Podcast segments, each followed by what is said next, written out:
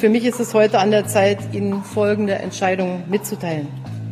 Erstens, auf dem nächsten Bundesparteitag der CDU im Dezember in Hamburg werde ich nicht wieder für das Amt der Vorsitzenden der CDU Deutschlands kandidieren. Zweitens, diese vierte Amtszeit ist meine letzte als Bundeskanzlerin der Bundesrepublik Deutschland. Bei der Bundestagswahl 2021 werde ich nicht wieder als Kanzlerkandidatin der Union antreten und auch nicht mehr für den Deutschen Bundestag kandidieren und, das will ich nur zu Protokoll geben, auch keine weiteren politischen Ämter anstreben. Was hinter den Kulissen beim FC Bayern geplant wurde, geht aus hunderten Football Leagues Daten hervor. Ein Angriff auf die Grundfesten des europäischen Fußballs. Bayern-Jurist Gerlinger arbeitete schon 2016 daran, die Champions League zu verlassen. Zusammen mit wenigen Topclubs wollten sie eine private Superliga gründen. Ein möglicher Bruch mit dem Europäischen Fußballverband, wie der FC Bayern nun erstmals einräumt.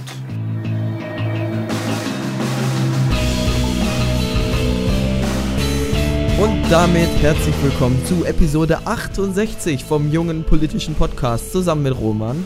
Einen wunderschönen guten Tag und zusammen mit Simon. Hallo. Tja, da sind wir jetzt in der Rente, also Folge 68, ah, ja, und. Äh, machen einmal eine Woche eine etwas vorproduzierte Folge, die sich nur auf ein Thema bezieht und schon geht gefühlt die ganze Welt unter. Also also es passiert auf jeden Fall sehr viel. Man hat zum Beispiel Manfred Weber, der jetzt offiziell bestätigt worden ist als der konservative Spitzenkandidat bei der Europawahl. Ein Riesenthema.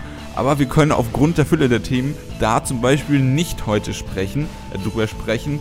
Auch äh, ein riesiges Thema der Ausgang der, äh, der äh, Midterm-Elections in den USA reißen wir wahrscheinlich kurz im Update an. Ja. Dann haben wir auch noch mit, äh, mit Merkel, mit dem Merkel-Rücktritt vom Parteivorsitz ein Riesenthema aus deutscher Sicht und im europäischen Fußball mit der Superliga auch eine gigantische Verschwörung. Also wir, wir könnten eigentlich diese Woche zwei Folgen produzieren. Ja. Aber wir haben es auf eine Folge runtergebrochen und sprechen heute über den Merkel-Rücktritt und über die Superliga. Ja, das sind die Themen, die wir jetzt für die vielleicht relevantesten halten, wobei Manfred Weber und seine Kandidatur für die Kommission sind natürlich auch sehr relevant. Das verschieben wir dann vielleicht noch auf eine andere Episode. Aber genau. Roman hat es ja gerade schon so ein bisschen angeschnitten. Zumindest was die USA-Wahl angeht, können wir ganz, ganz kurz vielleicht tatsächlich über das Ergebnis sprechen. Und wo machen wir das, wenn nicht in das Update? Ja, also, ähm, man kann auf jeden Fall festhalten, dass die äh, Republikaner tendenziell verloren haben. Also, ja. sie haben äh, im Senat, haben sie, soweit ich das weiß, Sitze verloren, haben aber immer nee, noch die Mehrheit. Die, sie haben Sitze gewonnen, sogar ziemlich sicher. Ach so, okay. Ja. Aber und sie haben auf jeden Fall die Mehrheit. Also 51 äh, Senatoren sind äh, Republikaner und da sind noch ein paar Vakante dabei. Da ist man sich noch nicht so sicher. Ähm, und die Repräsentantenwahl oder die Wahl zum Repräsentanten aus, die haben die Demokraten aber gewonnen. Die haben da jetzt eine Mehrheit und ähm, haben damit jetzt die Möglichkeit, auf jeden Fall Trump, äh, ja, auf jeden Fall in seiner Kreativität in Sachen Gesetzesinitiativen einzuschränken. Mhm. Ja, das stimmt. Also zwar verkauft Donald Trump das als einen großen Sieg, da man im Senat mehr Sitze ähm, verhältnismäßig erringen konnte. In, also gerade bei jetzt dieser Wahl, es werden ja nur ein Drittel Senatoren gewählt. Insgesamt sind es aktuell 51 Sitze der Republikaner und 44 von den Demokraten. Ähm, aber tatsächlich in der anderen Kammer im Repräsentantenhaus hat man, wie Roman und ich übrigens prognostiziert haben, mhm. die Mehrheit verloren. Bitte? Ja. Schulterklopfer, habe ich gesagt. Ja, ach so, ja, auf jeden Fall gut. Wir haben uns dann natürlich auf verlässliche Quellen wie die New York Times verlassen, aber das. Äh, Fake News, Fake News. Also zum Glück war es nicht CNN, ne? Jetzt, da hätten wir wirklich ein Problem. Auch oder? ein Thema, ne? Ja, Donald Trump ja. und äh, die äh, Pressefreiheit mal wieder ja. ein Thema. Jim Acosta, der Washington, po äh, Washington Post, Washington-Korrespondent von CNN, wird aus ähm, den Pressekonferenzen da im genau. White House verbannt, weil er angeblich eine Praktikantin angefasst haben soll. Wer das Video gesehen hat, weiß, dass das völliger Quatsch ist. Aber wir haben ja schon gesagt, wir werden erdrückt von Themen. Konzentrieren wir uns auf die zwei, über die wir sprechen wollen und fangen an mit Angela Merkel und der Neuvergabe des CDU-Parteivorsitzes. Dazu ein Beitrag von mir. Viel Spaß. Am 29. Oktober gab Kanzlerin und CDU-Parteichefin Angela Merkel nach herben Verlusten der Hessen-CDU bei der Landtagswahl bekannt, auf dem nahenden CDU-Parteitag im Dezember nicht mehr für den CDU-Parteivorsitz zu kandidieren. Kanzlerin wolle sie bis 2021 aber bleiben, danach jedoch keine weiteren politischen Ämter anstreben. Kurz nach dieser Ankündigung Merkels meldeten sich drei prominente CDU-Politiker für den Parteivorsitz und damit wohl auch für die Kanzlerkandidatur bei der nächsten Bundestagswahl kandidieren zu wollen. Gesundheitsminister Jens Spahn. Der 38-jährige Jungkonservative verkauft sich in der Öffentlichkeit als Merkel-Kritiker. So widersprach er der Kanzlerin auf Parteitagen zum Beispiel im Punkt der doppelten Staatsbürgerschaft. Trotz allem berief Angela Merkel ihn nach der Wahl als Gesundheitsminister in ihr Kabinett. Generalsekretärin Annegret Kramp-Karrenbauer. Sie konnte bei den letztjährigen Landtagswahlen im Saarland als Spitzenkandidatin ganze 40 Prozent für die örtliche CDU gewinnen. Von 2011 bis 2018 regierte Kramp-Karrenbauer das Saarland, bis sie dann in die Bundespolitik wechselte. Sie gilt als Vertraute Merkels, ordnet sich selbst aber keinem Parteiflügel zu. Friedrich Merz bei ihm handelt es sich um die wohl größte Überraschung.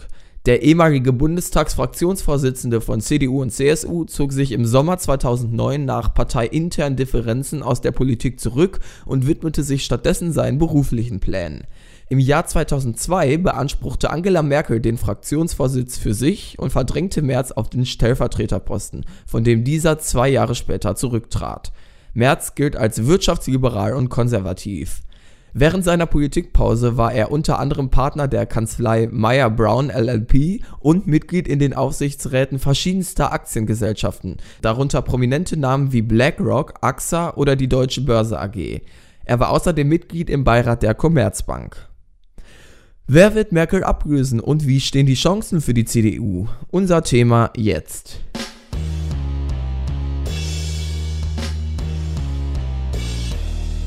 Genau darüber wollen wir sprechen. Allerdings, ähm, ihr werdet wahrscheinlich schon wirklich durcheinander sein, denn Simon hat vergessen, das Update zu schließen und ihr denkt jetzt im Beitrag, wer Teil des Updates, dem aber nicht so ist. Deshalb, Simon, ich bitte dich.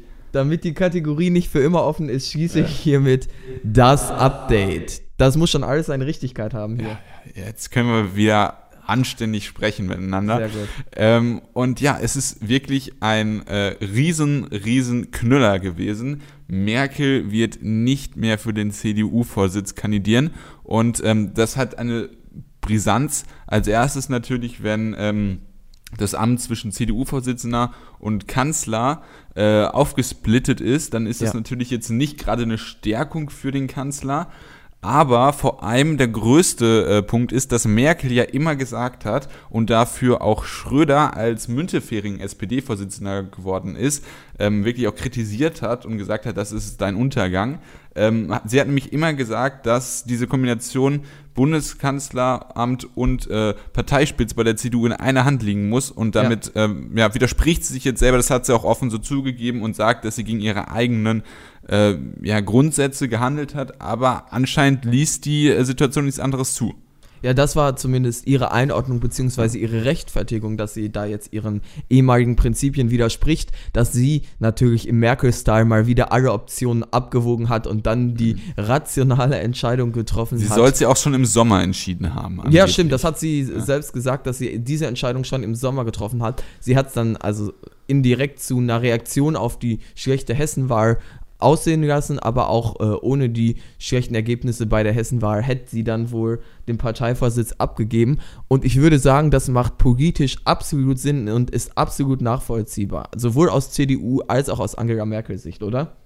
Ja, absolut. Und ähm, ich als guter alter Spiegelleser ähm, komme jetzt natürlich noch auch mit einem kleinen wenig äh, Zusatzwissen denn ähm, es gibt in der CDU so eine kleine, äh, einen kleinen Bund an Politikern, das ist so, der sogenannte Andenpakt und äh, Mitglied davon sind halt eben Merz, über den wir gleich noch sprechen werden.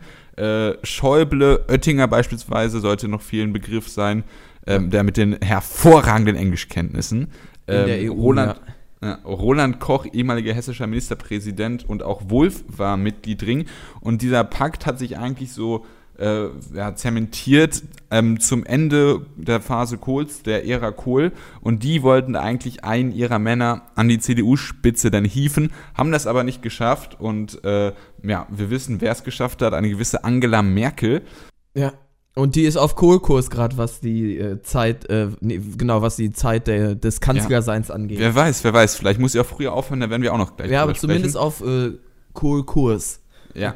Ähm, was ich, aber was eigentlich mein Hauptpunkt ist, es gibt nämlich noch eine Alternativtheorie dazu, warum sie das denn jetzt gemacht hat. Mhm. Und zwar sollen viele von diesem Andenpakt, Friedrich Merz, der ja jetzt kandidiert hat, äh, immer mehr dazu über, nicht gedrängt, aber dazu überzeugt oder beredet haben, dass er doch kandidieren soll. Und das hat sich wohl schon so langsam in der CDU angebahnt. Und äh, so steht es zumindest im Spiegel, weil Merkel dann nicht wollte, dass sie sozusagen als Gedrängte von Merz dann ihren Verzicht äh, öffentlich bekannt gibt, hat sie das dann wohl früher in Eigeninitiative gemacht, um sozusagen, dass es keine Folgeentscheidung auf März ist, sondern eine eigenständige oder dass es mhm. zumindest so in der Öffentlichkeit drüber kommt. So spekuliert zumindest der Spiegel. Ist ja gelungen, ne? Ja, ja, und äh, ich glaube, da ist auch was dran. Also ich glaube, ja ich glaube, also ich denke, ja. sie wird diese Option schon von mir auch schon seit dem Sommer gehabt haben, aber dass es jetzt jetzt wirklich aktiv so macht und äh, ja, damit ihr das Ende ihrer Kanzlerschaft mhm. endgültig einläutert, äh, das denke ich war eine eher spontanere Entscheidung. Ja, ich glaube, aber unabhängig davon, inwiefern das jetzt tatsächlich damit zusammenhängt, dass so ein kleiner Putsch sich praktisch angebahnt hat, macht es meiner Ansicht nach auch so für Angela Merkel und die CDU Sinn, weil Angela Merkel ist längst nicht mehr die populäre Mutti und Kanzlerin, wie sie es einmal war. Und ich denke, uns allen war eigentlich klar, dass sie nicht, also wenn es bis 2021 überhaupt gut geht, dass sie da dann nicht nochmal als Kanzlerin antreten wird. Und für die CDU ist es, glaube ich, sehr sinnvoll, jetzt vor den nächsten Bundestagswahlen früh genug ein klares Signal der Frische zu zeigen, äh, um diesen Abwärtstrend den die CDU ja jetzt auch erleben musste, ähm, fast schon SPD-Style, um dem ein bisschen entgegenzuwirken. Und deshalb macht das Ganze für mich absolut Sinn. Ich glaube aber auch, dass die tatsächliche Zukunft der SPD auch sehr von dem Kandidaten abhängt, der dann am Ende tatsächlich Parteivorsitzender und damit auch späterer Kanzler wird, weil meine persönliche Beurteilung wäre jetzt zum Beispiel, ich glaube, Jens Spahn ist tatsächlich die Niete in der CSU, äh, CDU, die man da nicht ziehen möchte, der ist, hat für mich so ein klares Be Bild von Berufspolitiker und Karrierist. Also ich kann mir nicht vorstellen, dass der die Bevölkerung ernsthaft wieder dazu begeistert, wieder CDU zu wählen. Diese paar Alibi-Widersprüche gegenüber Angela Merkel, die er da immer getätigt hat, was beispielsweise die doppelte Staatsbürgerschaft angeht, waren für mich so durchschaubar mit dem Ziel, dann irgendwann als konservativer Gegenpart gegen sie antreten zu können. Ich glaube, dass durchschauen auch die Menschen und das ist nicht die Person, die die CDU wieder Richtung über 30 Prozent und höher führen wird. Ja, also wir kommen jetzt schon so langsam Richtung Personaldiskussion. Das äh, genau. äh, können wir auch sofort machen. Ich wollte noch einen Punkt anmerken. Und zwar, dass, äh, äh, dass Merkel nicht ihre ganze Kanzlerschaft ähm, mit hundertprozentig, äh, mit hundertprozentigem Rückhalt durchregieren kann. Das hatten ja, glaube ich, sogar auch wir äh, in der Analyse der Bundestagswahl gesagt. Und zwar hatten wir, glaube ich, immer gesagt, zugegebenermaßen äh, etwas später, aber so 2019, ähm, Ende des Jahres, dass sich da vielleicht ein äh, äh, schon dann der neue Kandidat so zurechtrückt im, äh, äh, und sozusagen mehr Befugnisse genau. in der CDU ja, bekommt. Stimmt. Jetzt nicht notwendigerweise Vorsitzender, aber sozusagen schon mal vorbereitet, um dann äh, anzutreten. Das ja, ist jetzt deutlich früher passiert. Ähm, ja, deutlich. Aber, also ich finde, wir sind schon einigermaßen da dran. Ja, okay, okay, okay. Ähm, ja, stimmt. Ja, hast du auch einen Punkt, aber es ist vielleicht ein Tickchen früher passiert, als wir es äh, gedacht hätten. Ähm, ja, aber wir können auch sehr gerne über die Person sprechen. Genau, ich würde sagen, wir können ja mal mit Jens Spahn anfangen. Da hast du ja gerade meine Meinung schon zugehört. Was sagst du denn zu Jens Spahn? Ja, also ich muss mh, mm, ganz ehrlich sagen, ich äh, betrachte, äh, ich bin gerade gegen das Mikrofon gekommen, also nicht erschrecken, äh, ich betrachte die, äh, die, die Präferenzen, meine Präferenzen bezüglich der Kandidaten äh, aufgrund von zwei ähm, ja, Punkten. Und zwar als erstes, und das ist eigentlich schwierig, wer mir politisch am nächsten ist, und das ist halt als CDU Mitglied schon immer relativ schwierig, aber ich denke, das ist bei mir genauso wie bei dir Annegret Kramp-Karrenbauer, ja. ähm, weil sie halt einfach eher eine Merkel ist. Ähm, ja, ich war Merkel auch nie politisch nah, aber die waren anderen beiden Kandidaten ja. sind noch konservativer ja. und deshalb können wir beide mit denen logischerweise nicht so viel anfangen. Ja. Aber ähm, und dann ja, okay. Ich, ich wollte nur sagen, äh, in unsere Meinung ist ja, hat ja keine Auswirkungen darauf, was dann tatsächlich die Chancen innerhalb äh, der C ja. ja. oder für die CDU sind, die sie dann mit einem Kandidaten vielleicht erreichen kann.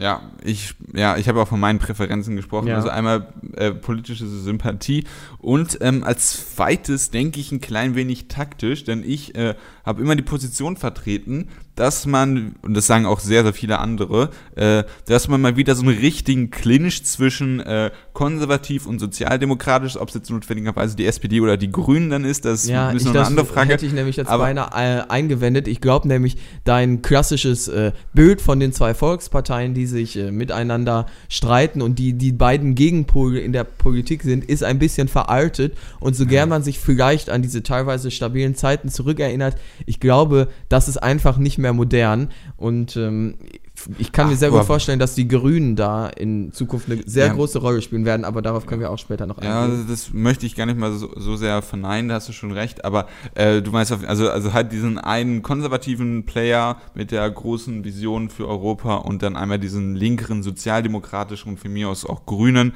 äh, je nachdem, äh, Player, ähm, deren Spitzenkandidaten dann sozusagen gegeneinander mit verschiedenen Konzepten wirklich äh, miteinander ringen und äh, da hat man auf jeden Fall mit März das beste Konfliktpotenzial, dass da auch wirklich wieder zwei gegensätzliche Konkur äh, Konkurrenten antreten und derjenige, äh, der dann dem Volk besser ge äh, gefällt, dann auch äh, die, die ähm, Mehrheit gewinnt und äh, Kanzler wird.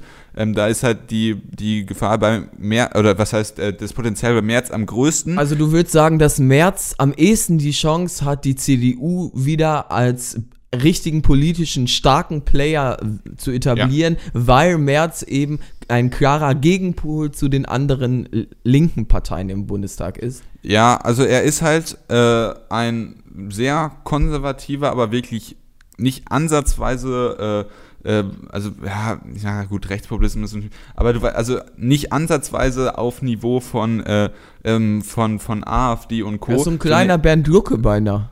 Ja, er ist ein konservativer, wirtschaftsliberaler, auch islamkritischer, aber alles noch im Fundament des Konservatismus. Äh, man muss es nicht persönlich mögen, aber es ist halt wirklich noch alles im Fundament des Konservatismus. Ja. Und äh, dementsprechend ist er da äh, tatsächlich der beste äh, ja, Gegenpart, vor allem, auch wenn das jetzt ein bisschen was sehr obviously ist, aber er ist halt auch ein Mann, das ist vielleicht dann auch noch ein Punkt. Mhm. Ähm, jetzt nicht notwendigerweise, aber vielleicht so tickt wahrscheinlich. Doch, ich glaube äh, glaub schon, dass es eine Rolle für äh, einige ja. Männer tatsächlich auch spielt, ja. Ja, ähm, und ich will, wenn man dann so ein Ranking machen wollen würde, würde ich Merz sparen, weil er halt einfach als Merkel-Kritiker rübergekommen ist und Annegret Kamp-Karrenbauer ist halt einfach mhm. nicht nur eine Merkel-Ziehtochter, ja. aber schon tendenziell. Dem Ranking würde ich vielleicht ein bisschen widersprechen, weil, wie gesagt, ich glaube, Spahn hat ähm, überhaupt kein Potenzial, die Bevölkerung irgendwie mitzureißen und zu begeistern. Echt? Ja, über, also ich, ich, ich sehe ich überhaupt nicht bei ihm. Okay. Also ich weiß nicht, ob ich da jetzt so stark gegen wäre. Also ich denke, also dass er Berufspolitiker ist, ja, er war, hat er auch äh, im Finanzministerium als Staatssekretär gedient. Also ähm, ja, das ist natürlich auch schon sehr Ganz ähm, ehrlich, hat der, kaufst du dem irgendeine Aussage als tatsächliche persönliche Meinung ab und nicht nee, als aber er, aber er kann sie, Taktieren? aber er kann sich diese Position zu eigen machen und in meinem Wahlkampf verkaufen. Nee, das ich glaube nämlich, schon. das glaube ich nicht. Ich glaube nicht, dass er es verkaufen kann. Er, also okay. ich kann mir nicht vorstellen, dass er die Menschenmassen wirklich begeistert. Es wird sich, glaube ich, dass meine Prognose ähm, bei der CDU entscheiden jetzt, ob man den Merkel-Kurs weitergehen möchte mit Annegret Kramp-Karrenbauer und darauf hofft, wieder in alte Zeiten, alte Gewässer äh, mit ihr einzukehren. Oder ob man sagt, nein, wir sehen, die linkere CDU kommt nicht so gut an, wir müssen wieder auf voll wirtschaftsliberal konservativen äh, Kurs gehen. Und da ist man, glaube ich, mit Merz tatsächlich relativ gut aufgestellt, der von vielen Leuten jetzt, glaube ich, gar nicht mehr zu dem klassischen politi äh, politischen Establishment gezählt wird, da dadurch, dass er eben so lange von der Bildfläche verschwunden ist und dann, ja, vielleicht ironischerweise beinahe neue, frische Töne in die CDU mit reinbringt, obwohl er vor gefühlt tausenden Jahren schon längst äh, eine, große, eine große Position in der CDU innehatte.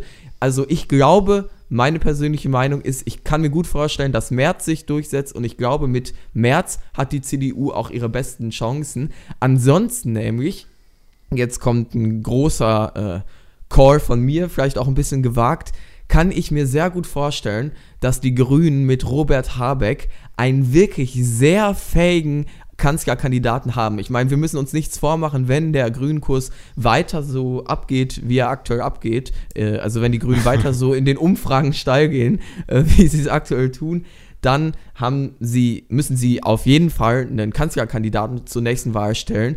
Und ich muss sagen, Robert Habeck, der aktuelle Parteivorsitzende, ähm, zusammen mit Annalena Baerbock, ist extrem qualifiziert. Das ist ein richtiger Kanzlertyp für mich. Ich kann mir echt vorstellen, dass er die Menschen mitreißen kann. Der vereint die linken Kräfte mit den konservativen Kräften. Ich glaube, sowohl von CDU als auch von SPD würden Wähler an die Grünen abwandern äh, wandern und Robert Habeck wählen. Ich kann mir echt gut vorstellen, dass wenn der März jetzt nicht auf einmal wieder neues Potenzial in der CDU entfacht, mit dem keiner rechnet, dass wir 2021 einen grünen Kanzler namens Robert Habeck in Deutschland bekommen ja, werden. Weißt du, wer das auch leicht ironisch heute im, äh, auf Spiegel Online gecallt hat?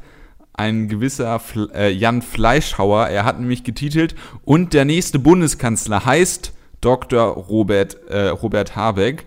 Ähm, in seiner Kolumne setzt er sich durchaus auch negativ, äh, also Kolumne auch meinungslastig, auch äh, durchaus negativ, was man von ihm erwarten konnte, mit der grünen, äh, mit dem grünen Phänomen auseinander, ähm, um das zu erklären. Aber er sagt trotzdem auch, ähm, dass äh, er es auch so sehen kann, dass, oder dass es, er die Möglichkeit sieht, dass unter gewissen Umständen, wenn die Grünen ihre, äh, ihren aktuellen Höhenflug äh, ja, nutzen können, dass es möglicherweise einen grünen äh, Kanzler gibt. Ja.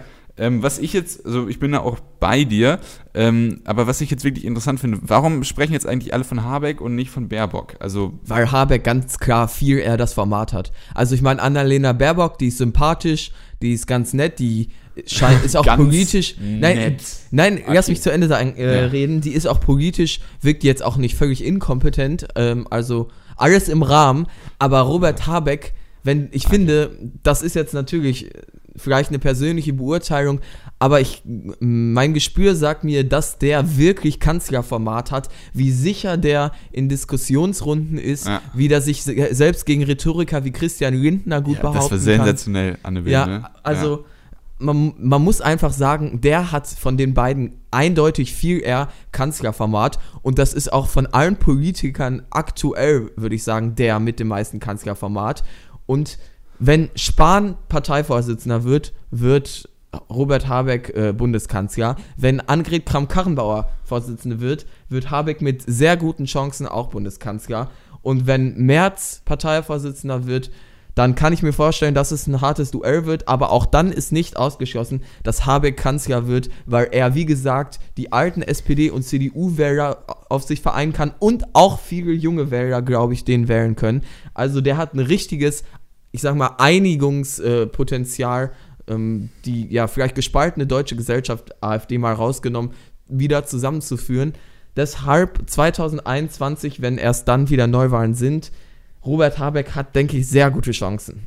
Ja, also ich muss ja ganz ehrlich sagen, ich bin auch ein kleiner Habeck-Fanboy, jetzt nicht um, nicht notwendigerweise wegen der Partei, in der er ist, sondern ich mag ihn einfach als Typen, als Politiker natürlich auch aufgrund seiner Position. Äh, ja, aber siehst, genau ich, das ist, was ich meine. Ne? Ja, ja. Also er ist absolut sympathisch. Einfach. Ja, ähm, ich, deiner These, dass er so im politischen Berlin oder politikermäßig der größte Kanzler Typ, ah, ich weiß nicht, also ich muss. Wen also würdest du nicht, dem äh, mir denn entgegensetzen? Äh, also ich, das ist ein ganz subjektives Empfinden, das habe ich auch schon länger. Ähm, ich finde immer, wenn die SPD stärker wäre, dass die Schleswig, äh, dass man die ganz äh, gut vermarkten könnte als äh, Kanzlerkandidatin der SPD, unbeschrieben. Was weißt du über Manuela Schleswig? Ja, nee, also das stimmt, ne? die ist unbeschrieben. Unbeschrieben, aber die, Mutter, aber also zwei Kinder, verheiratet. Kurze Anmerkung aus dem Schnitt, sie ist sogar so ein unbeschriebenes Blatt, dass man gar nicht weiß, dass sie eigentlich Manuela Schwesig heißt. Äh, die ist aus dem Osten, ja, das ist wirklich... Aber die hat doch nicht so ein Format, die hat längst nicht diese Präsenz, die der Habeck hat. Ja, Präsenz aktuell natürlich nicht. Nein, sie ist aktuell Ministerpräsidentin und äh, macht da gerade ihren Job. Äh, aber ja, da kann man sie auf ich jeden mein, Fall Ich meine, diese Präsenz, wenn Habeck den Raum betritt, die Diskussionsrunde betritt, das ist eine richtige Präsenz, das ist, hat Kanzlerformat. weißt ja, du, was okay. ich meine? Ja, aber Ja, okay, aber wenn es nur danach geht, dann hätte Lindner Nee, noch da geht es nicht nur danach. Es geht auch darum, dass die Grünen gerade eine Ja. absolute Partei der Mitte werden, Aber sich von ihrem Politiker ideologischen Flügel beinahe verabschied, äh, verabschiedet haben. Ja. Oder der hat, spielt zumindest längst keine große Rolle mehr. Und mit der aktuellen grünen Führung scheint sich irgendwie jeder außer der AfD mit anfreunden zu können. Und vielleicht der ja, FDP. Ja, ja, du hast, aber du hast halt Politiker gesagt und dann würde ich halt Schleswig, Lindner, Weber, ähm, auch ne, nur als Person jetzt. Äh, Ja gut, Weber spielt aber im, Deu- in der deutschen Ja, ich Politik weiß, ich weiß, aber ich spreche auch extra von Ja. Politiker und Person. Äh, aber er ist schon der realistischste und da möchte ich auch gar nicht widersprechen. Äh, und ja, das ist dann wirklich, also ich teile auch deine Auffassung, äh, dass Merz da dieser krasse Gegenpart sein, äh, zu sein kann. Ähm, ich weiß nicht, wir können ja mal so langsam äh, prognostizieren, was wir denn glauben. Also ich persönlich äh, denke, Spahn hat keine Chance. Ja.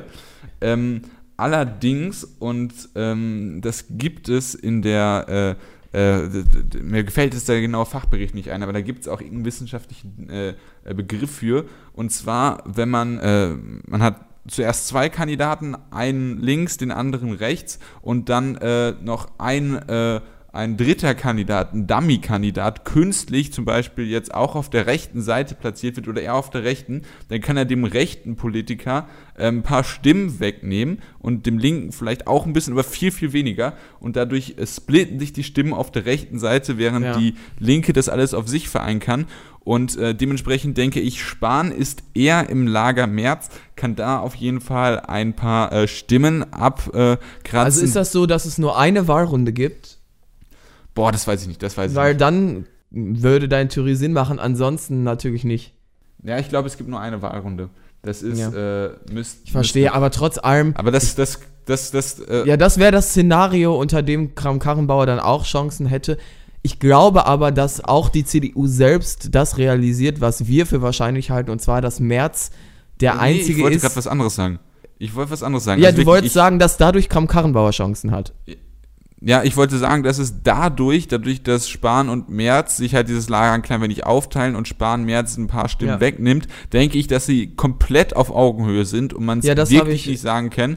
Und ich sehe die Tendenz eher bei AKK. Ja, das Annegret habe ich verstanden. Kramp-Karrenbauer. Das, ich meinte aber, ähm, ich glaube trotz allem, dass die ähm, CDU so wie wir realisiert, dass der Merz der politisch gesehen klar beste Kandidat ist. Und wenn es dann ähm, Duell zwischen zwei Leuten geben wird, wird Merz das auch gewinnen. Ansonsten kann es auch passieren, das halte ich nicht für unrealistisch, dass Kram Karrenbauer das gewinnt. Dann hat der, kann sich der Habeck aber, glaube ich, sehr gut schon mal die Hände reiben. Ja, Spahn hat keine Chance. Ich denke, darauf können wir uns einigen. Ja, ja, das äh, wurde ja auch häufig geschrieben, dass er da einfach äh, zu schnell agiert hat und Ja. zu überstürzt. Ähm, ja. Ja. Aber ja, das können wir auf jeden Fall zum Thema dann sagen. Äh, da werden wir auf jeden Fall nochmal drüber sprechen. Äh, Ja, spätestens beim Parteitag. ja, 6. äh, Dezember ist es soweit. Genau. Da kommt der Nikolaus und ein neuer CDU-Vorsitzender oder D. ja, 6. bis 7. glaube ich. Also ich war aber Menno, kann gut da- sein, dass sie schon am Anfang Könnt ihr wären. nicht einmal die Parteitage so setzen, dass es für meine Wortspiele dann irgendwie funktioniert? Das ist echt unverschämt. Äh, aber damit würden wir das Thema jetzt auch mal so langsam schließen Ja. und äh, Richtung Fußball abdriften, der schönsten Nebensachen, äh, Nebensache im Leben. Ähm, und da gibt es aktuell gar nicht so schöne Entwicklung. Was da genau Ja, passiert ist, Ansichtssache, ne? Aber na. Stichwort Superliga, Beitrag von mir jetzt. Es war ein Paukenschlag in der deutschen, aber auch internationalen Fußballwelt. Der FC Bayern München plant in einem Geheimbund mit Real Madrid, Juventus Turin, dem FC Barcelona, Manchester United, dem FC Arsenal London und dem AC Mailand hinter dem Rücken von UEFA und Co. eine privat organisierte europäische Superliga.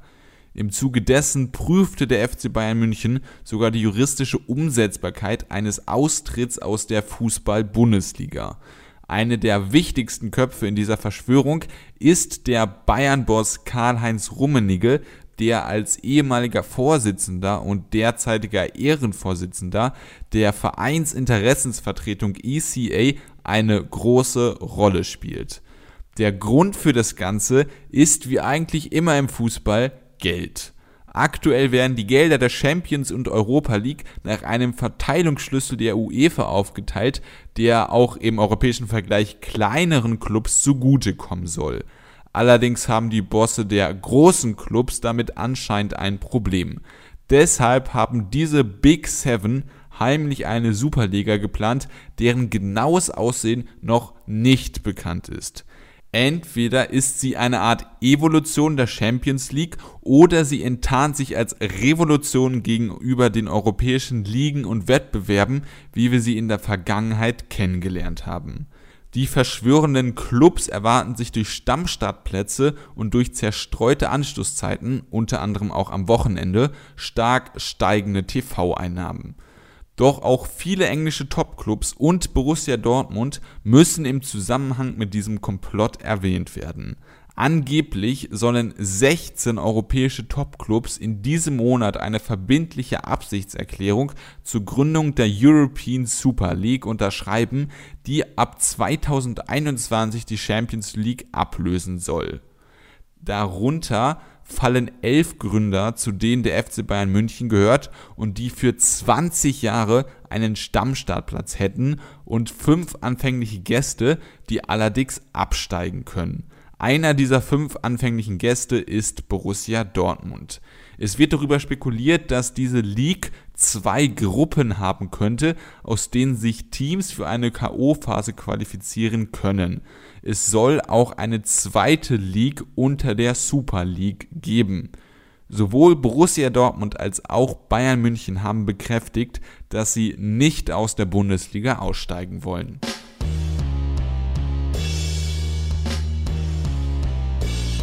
Nach allem, was wir jetzt erfahren haben, scheint die Bundesliga also relativ fest verankert. Die Frage ist nur, welcher europäische Wettbewerb wird eventuell bald von einer Superliga abgelöst? Und keine Ahnung, vielleicht in ganz ferner Zukunft müssen dann tatsächlich auch die nationalen Ligen daran glauben. Aber bleiben wir vielleicht mal am Anfang erstmal bei dem Gedanken, dass in Zukunft nicht mehr UEFA Europa League oder Champions League laufen, sondern die Super League. Was sagst du dazu, Roman? Ja, also das ist ja dieser Punkt Revolution oder Evolution. Und ah, äh, sehr schön. Na, das habe ich auch im Beitrag so verwendet und stand auch im Spiegel, der habe ich das. Äh, und beim Thema Evolution muss ich ganz eindeutig sagen, die Champions League ist jetzt auch nichts, was es schon ewig gibt. Davor war der äh, Cup der Landesmeister, ich weiß es nicht mehr, Europapokal, wie es damals hieß. Europapokal, äh, der Pokal, ah nee, das war nochmal äh, was anderes, ne? Ja, aber auf jeden Fall war die Champions League auch die Evolution von etwas. Und äh, wenn eine wie auch immer geartete Superliga mit einer zweiten Liga, dann eine Evolution der äh, Champions und Europa League ist, dann stehe ich den unter gewissen Kriterien sogar gar nicht so negativ. Da würde ich sofort reingrätschen, weil ich sagen würde, da habe ich eine ganz andere Meinung, weil die ah. Superliga zumindest von dem, was wir bis jetzt mitbekommen haben, ganz klar einige Vereine sozusagen fest mit einschießt. Ja, deswegen habe ich auch unter Kriterien gesagt. Also Stammstartplätze, das geht absolut gar also nicht. Also du willst einfach nur Champions League nur umgenannt. Ja, und Modus ein bisschen was rum. Ja, das ist schon. Ja, gut, ja. aber das ist, also wir diskutieren ja jetzt über die Vorwürfe, die im Raum stehen, würde ich sagen, und nicht einfach nur über ein Wortspiel. Und da, ja, okay. um das vielleicht nochmal ein bisschen zu klarifizieren für die Zuhörer, die Superliga, so wie sie jetzt geplant wurde hinter den Kulissen, schließt ein paar Vereine fest ein und andere Vereine fest Für aus. 20 Jahre, ja. Genau, das heißt, man kann nicht absteigen aus der Superliga und andere Vereine können nicht aufsteigen. Das heißt, wenn Bayern und dann ja, vielleicht nicht auch notwendigerweise. Also ja, so, da, ja so sind die Pläne. Ne? Nee, also es gibt, nein, es gibt, äh, die Pläne sagen bis jetzt, dass es äh, elf Startteams gibt, die für, äh, für 20 Jahre fest drin sind, fünf anfängliche Gäste. Es ist aber auch, äh, die wird auch darüber diskutiert, ob es eine zweite Super League gibt äh, und wie da das Abstieg, Aufstieg, das ist innerhalb dieser Pläne durchaus noch diskutabel und wir kennen aber diese Pläne Fakt nicht. Fakt ist, viele Vereine werden automatisch ausgeschlossen aus dieser Superliga. Ja, also, aber wenn man von der zweiten zum Beispiel in die erste aufsteigen kann, aufsteigen kann, es ist zwar immer noch unfair, stark, wirklich stark, stark unfair, und das kritisiere ich auch, dass es diese 20, äh, dass es diese elf Stammstartplätze gibt, aber wenn man dann noch äh, auf- und absteigen kann, dann ist ja, es Ja, dann verstehe ich deinen Punkt nicht, weil am Ende hast du wieder Champions League, also von all dem, was du da beschreibst, ja, außer das, dass du am Modus ein bisschen drehst und dass dann ja, da genau. eher länger Punkte gesammelt werden und vielleicht nicht so früh ja. die K.O.-Phase beginnt. Ja, ja. genau, das ist es aber auch tatsächlich. Also, äh, das ist aber nicht die Superliga, von der gesprochen wurde. Ja, ich habe auch extra Evolution und Revolution gesagt. Aber das, das ist Evolution. ja keine faktische Evolution, das ist eine Umbenennung. Deswegen habe ich doch, ich habe doch auch deswegen genau diese Verbindung von äh, Superpokal und Evolution zu Champions League gebracht. Und wenn es dann eine unter gewissen Kriterien, und da ist halt, dass es keine Stammstartplätze gibt, eine Evolution Gut. zur Superliga, äh, könnte ich damit leben. Aber wenn es diese Stammstartplätze ja. gibt, wenn es diese krasse Benachteiligung gibt, wenn da die aktuellen Top-Clubs sich dann noch einmauern, obwohl sie eigentlich so oder so jedes Jahr in der Champions League League dabei sind. Ich verstehe gar nicht, warum die das wollen. Wann war Bayern das letzte Mal bitte nicht in der Champions League? Ja, darum äh, geht es ja nicht. Den ja, die. Ne? Das, äh, also das, das Prinzip Champions League, Europa League äh, evolviert wird, wenn man das so sagen kann, ohne diese Stammstartplätze etc., da bin ich für. Aber wenn es sowas gibt, ja. wie Stammstartplätze benachteiligen, da bin ich natürlich auch krass dagegen. Ja, und, klar. Also äh, ich denke, dass ähm, wir beide kein großes Problem damit haben, wenn man die Champions League in Superliga umbenennt und ansonsten nicht viel dran ändert. Ich glaube, das ist jetzt auch nicht wirklich das Thema, was wir diskutieren sollten. Das Problematische an den Plänen, wie sie jetzt sind, ist eben, dass sich viele Vereine zusammenschließen, um eine Alternative zu den aktuellen ähm, Ligen, äh, also Champions League und äh, Europa League zu bilden und sozusagen den Veranstaltern zu sagen, nein, wir brauchen euch nicht, wir sind unabhängig, wir als elitäre Clubs können uns selbst zusammenschließen, können uns selbst vermarkten und können ein Vielfaches an Geld annehmen. Und am Ende leidet der Fan insofern drunter, dass viele Vereine dabei auf der Strecke bleiben und eine elitäre Gemeinschaft in Zukunft ähm, regelmäßig europäische und internationale Duelle austragen möchte. Und daran hat der gemeine Fan eigentlich gar keinen Spaß. Ich denke, eine Mehrheit, das ist auch der Eindruck von all dem, was ich bis jetzt von anderen Menschen gehört habe, möchte diese hoch diese ja prestigevollen internationalen Spiele zwar gerne auch regelmäßig haben, aber der Bundesliga-Alltag, der Alltag der nationalen Ligen, sollte der Alltag bleiben, damit eben diese internationalen, prestigeträchtigen Spiele etwas Besonderes bleiben. Dem würde eine Superliga dann natürlich entgegenwirken. Ja, genau. Deswegen bin ich da auch deiner Meinung, also Bundesliga und DFB-Pokal, dass das alternativlos ist, da können wir, können wir, denke ich, sind wir beide einer Meinung. Ähm ja, ich, will, ich vielleicht, also ich weiß nicht, ob ich jetzt ein zu, ein zu großes Fass aufmache, aber ich würde mal sagen, das ist jetzt sehr weit hergeholt, aber wir beide sind ja auch Vertreter einer der Utopie einer europäischen Republik und wäre es da nicht widersinnig, wenn solch wichtige Volkssportarten wie Fußball trotz allem auf dieser veralteten nationalen Ebene ausgetragen werden? Spricht das nicht entgegen der europäischen Identität, wenn man es mal auf das Level hebt vielleicht?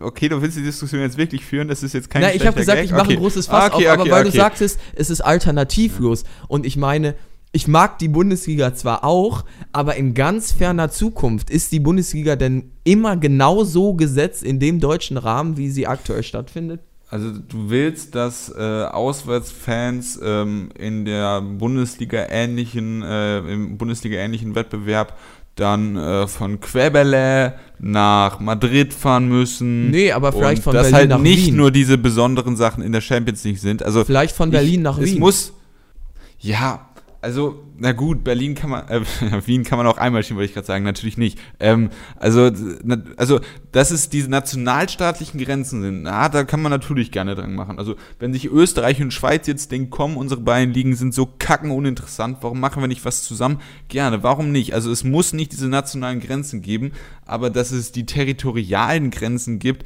dass es äh, einen gewissen Umfang äh, äh, nur an Strecken im Alltagsrhythmus gibt, äh, da bin ich schon grundsätzlich ja, für. Und Bundesliga, Bundesliga hat einfach eine solche Geschichte. Die Bundesliga hat eine solche Geschichte.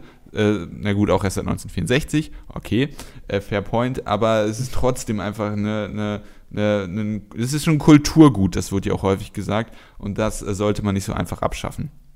Ja, ich finde das ganz gut, dass du jetzt so an die Anfänge der Bundesliga erinnerst, weil das kann man vielleicht so ein bisschen mit der Transformation in eine Art Superliga vergleichen. Denn auch damals gab es ja in Deutschland verschiedene Ligen das waren, mit verschiedenen. Das, da hatte Fußball eine immens andere Rolle. Damit war das ein Nischenthema. Das, N äh, Nischenthema war es nicht. Dem würde okay, ich widersprechen. Aber es ist trotzdem vom Umfang, es sind Welten. Es geht mir nämlich darum, dass es damals eine Diversität an Vereinen gab, von denen wir heute nicht mehr hören, die in verschiedenen Ligen gespielt haben. Und als es dann die Pläne zum Zusammenschluss einer Bundesliga gab, haben sich viele Fans natürlich gesagt, geil, aber ich, viele damalige Ultras haben ähm, aus den gleichen Gründen gegen die Bundesliga argumentiert, aus denen wir jetzt vielleicht gegen eine Superliga argumentieren. Und zwar, dass viele Vereine, die eben ausgeschlossen werden aus der Bundesliga oder zur Gründung der Bundesliga, ähm, dass die auf der Strecke bleiben und in die Irrelevanz verfallen, dass die eben dann auf einmal keine Rolle mehr spielen. Und das haben sehr viele Fans kritisiert und so ist es ja tatsächlich auch gekommen.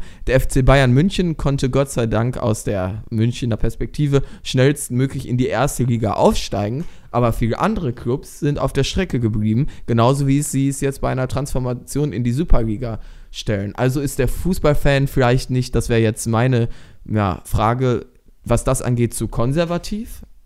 Ich will, dass es alles so bleibt, wie es jetzt ist, um, äh, wie, wie hieß der? Frauentausch Andi Andreas, oder so? Um, glaube ich. Ja, um mich seinem Zitat mal zu Nein. Äh, also, ja, okay, ich verstehe deine Argumentation. Ähm, ah, ja, ja, also. Ich mache jetzt gerade auch so ein bisschen äh, Devil's Advocate, weil ich mir selbst nicht, also weil ich dem selbst nicht alles unbedingt so sicher zustimmen würde. Aber das sind alles so Gedanken, die ich mir bei dem Thema eben gemacht habe. Also ich auch, ich möchte auch die Bundesliga so erhalten. Ich finde sie auch cool. Aber vielleicht hätte ich damals aus den gleichen Gründen gegen die Bundesliga argumentiert, wenn äh, ich Fan eines bestimmten Fußballclubs äh, gewesen wäre vor der Entstehung der Bundesliga. Ja, also natürlich, ah, ja, ich weiß nicht, also das Punkt Größenverhältnis ist natürlich dann auch was, also natürlich von, von äh, München bis nach Hamburg ist auch schon eine, ah gut, Hamburg ist gar nicht in der ersten Liga, aber von München nach Hamburg ist ja auch eine gewisse, äh, gewisse Entfernung. Ja. Ähm, ja, ich verstehe natürlich deinen Punkt.